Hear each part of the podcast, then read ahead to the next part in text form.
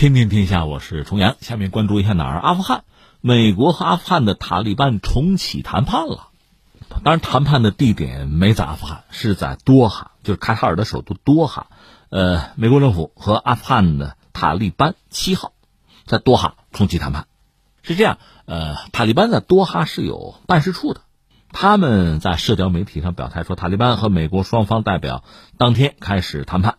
所谈内容承接上次谈判，双方主要围绕着签署协议和相关问题进行了讨论。谈判是八号还要继续。卡塔尔方面媒体报道说呢，美国和塔利班本轮谈判旨在实现阿富汗境内和平与稳定。美国和塔利班对于卡塔尔承办双方谈判及所发挥的调解作用表示感谢。特朗普在十一月二十八号去了趟阿富汗。慰问驻阿美军吧，和阿富汗的总统加尼还有一个会晤。特朗普在会晤之后就说呢，说美方已重启开始和塔利班的对话了，但双方能否达成协议，还要再等等看。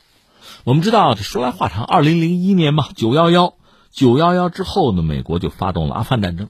其实你现在想一想，袭击美国的是谁？拉登啊，叫基地组织。阿富汗是谁呢？是塔利班在执政。但是美国认为呢，塔利班是包庇了这个拉登，所以就一并打了，推翻了塔利班政权。之后，阿富汗局势就乱了。阿富汗呢，山鹰之国呀，我多年前看关于阿富汗的一篇文章，里边有一句话给我留下深刻的印象，是一个阿富汗人说的：“说我们这个国家吧，就是有外敌来了，我们就跟外敌死磕呀。嗯，外敌不在，我们就内战吧，就打吧。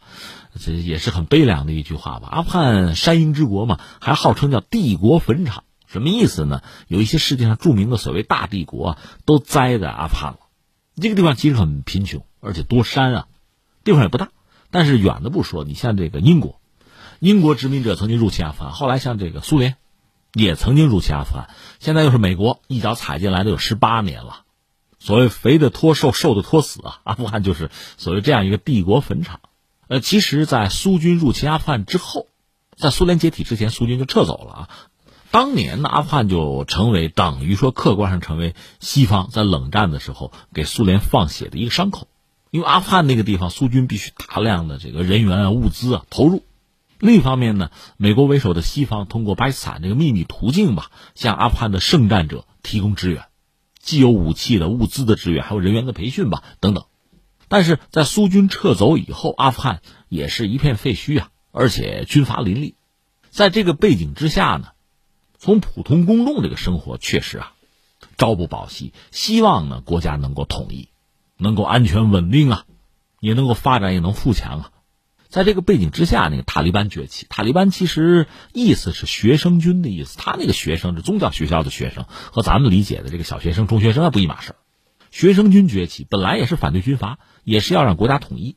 后来呢，基本上就掌握了全国的政权。当然，全世界承认塔利班政权的不多啊。很少的几个国家，这样呢，呃，塔利班是掌握了阿富汗的政权。他呢是原教旨主义，他那套东西呢也非常之特别。后来又被美国推翻，被美国推翻呢，塔利班并没有彻底的一蹶不振啊，偃旗息鼓，反而仍然是在阿富汗这个大舞台上扮演的一个重要的角色。时至今日，塔利班大概还占着阿富汗将近一半的国土，势力依然很大。而阿富汗的现政权啊，这算是美国帮忙扶植起来的这个政权。他本身对阿富汗的掌控能力又比较弱，那美国呢迟迟又不能撤走，那有一个问题，那你说美军不是挺强大吗？塔利班政权都推翻了，怎么就没能解决问题呢？其实哈，你仔细想想，伊拉克的问题他解决了吗？不也没有解决吧？萨达姆都吊死了，然后又能怎样？现在伊拉克目前这个现政权吧，就算是美国认可的吧，有比较好的关系吧，这也是摇摇欲坠啊。那至于阿富汗就更是如此了，最终美国也没有办法。二零一八年十月开始吧，美国政府开始和塔利班在卡塔尔多哈举行和谈。我刚才说了，因为塔利班在多哈是有办事处，这谈判已经进行了九轮了吧？实际上这还真是特朗普上台之后吧，下定决心要从阿富汗把脚拔出来。在之前，其实你比如奥巴马未必没有这个想法，但是很难下这个决心，因为塔利班在美国人看来就是恐怖主义啊。你和恐怖主义媾和啊？一个他是恐怖主义，第二呢，你把他推翻了，现在你等于又承认他跟他和谈，这脸儿往哪放啊？很多人是由于这方面的这个考量吧，也没有办法迈出实质的一步。这到了特朗普上台之后，你想有人讲他是商人嘛，算账算的很明白了。我投入这么多，我得到什么了？我的战略目标达到没有啊？我这一直亏着，我这一直放着血，我还图个什么呀？而且所谓引荐不远呀，前面有英国，有这个苏联，这不都前车之鉴吗？我还在这耗着撤，他是想撤，所以就和谈。但是啊，我要说个但是是什么呢？在美国内部，像特朗普这么想的人可也不是百分百。我试举两例啊，一个是什么呢？美国军方那不愿意从阿富汗撤军的。另外谁呢？就是说被特朗普给解雇的那个波尔顿。就是曾经做那个国安顾问那个博尔顿，他是个彻头彻尾的鹰派，他主张对伊朗动武。你还记得前一阵曾经有个危机时刻，特朗普不是发推特说最后一刻我决定不打了，谁想打呢？就是博尔顿想打打伊朗，对朝鲜很强硬，然后在阿富汗也不愿意撤军，这是博尔顿啊，最后被一脚踢开。呃，刚才我们讲了，二零一八年开始呢，美国和塔利班开始谈。谈判进行九轮，上一轮谈判是在九月初结束的，双方有一个协议的草案，按说签个字就完了，但之后发生了意外，美军士兵在阿富汗遭遇了这个爆炸袭击吧，大量的死亡，特朗普就说你塔利班发动袭击致美军士兵死亡，叫停双方的这个谈判，但是当时我记得塔利班没有认领这个爆炸案，所以这个也给人留下很多的这个想象的空间，是谁不愿意？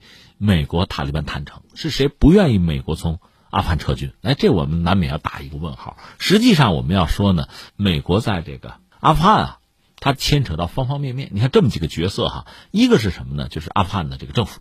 这个政府我们讲了，和塔利班等于说是现在从控制的地盘上几乎是半斤八两。如果美军真的撤走的话，这个政权存在的必要性和存在的可能性都是要打问号的。所以他们也是在焦虑之中。另外呢？还涉及到，比如说伊朗、巴基斯坦，如果美国从阿富汗撤军的话，对伊朗，呃，怎么说呢？喜忧参半吧。毕竟把兵撤了，那么伊朗本身的压力是不是会减轻？但是从阿富汗撤的军，如果放到，比如放到沙特去，那对伊朗会形成新的压力，这是一个。另外，巴基斯坦呢，和阿富汗关系相对比较密切。如果美军撤离的话啊，因为塔利班本身呢。和巴基斯坦是打交道的，所以如果美军撤离的话，塔利班最后又卷土重来的话，对巴基斯坦来讲肯定谈不上是压力啊，甚至不是坏事。所以你看，涉及这个问题，一啊，特朗普或者说特朗普所代表的美国政府还是希望尽快从阿富汗脱身。你说那就不讲原则，这不要这脸了也无所谓吧？你看，就在这两天，还有另一件事美国和伊朗。这不现在这个应该说是针尖对麦芒嘛？但是在中立国瑞士有一个很罕见的合作换囚，囚就是囚犯的囚啊。伊朗方面是释放了因为所谓间谍指控吧，被关押了三年的一个美国的还是个华裔一个学者叫王希月，而美国方面是释放了被监禁超过一年的一个伊朗的教授，叫索莱马尼。这是个换囚事件吧？这个事儿之后呢，特朗普还特意发推还感谢伊朗，说你看没有，王希月啊。他是在奥巴马时代被抓的，但是在我这儿，哎，把人家接回来了。他感谢伊朗进行了一场非常公平的谈判，还呼吁说：“看，我们是可以一起达成协议的。”伊朗方面是感谢大家啊，感谢所有参与国。他没有特别的点美国的名字，他感谢了这个瑞士政府。所以不管怎么说，这次合作换球吧，呃，显示出两国还是这个有一定的开放度，还能有一点交集吧。这是美伊合作换球，从某种意义上讲，这确实很罕见。你要是特别讲原则和底线，这事儿也很难做成。所以我们要说呢，这个特朗普政府看来还是希望尽快从阿富汗拔腿，这也是他一贯的表述。其实你想把博尔顿开出去，从某种意义上讲，也是为这个谈判吧创造了一个相对有利的环境。如果他在，背不住给你搅和呢。下面有一个但是是什么呢？但是是不是就能够？这么顺遂啊，能够风平浪静很难讲。当这个所谓谈判的进程到了一个节点的时候，本来九月份有可能签了，就就可以了哈，和平就到来了。关键时刻就发生了爆炸事件。这次你说重启这个谈判，后边会发生什么？我们只能是拭目以待。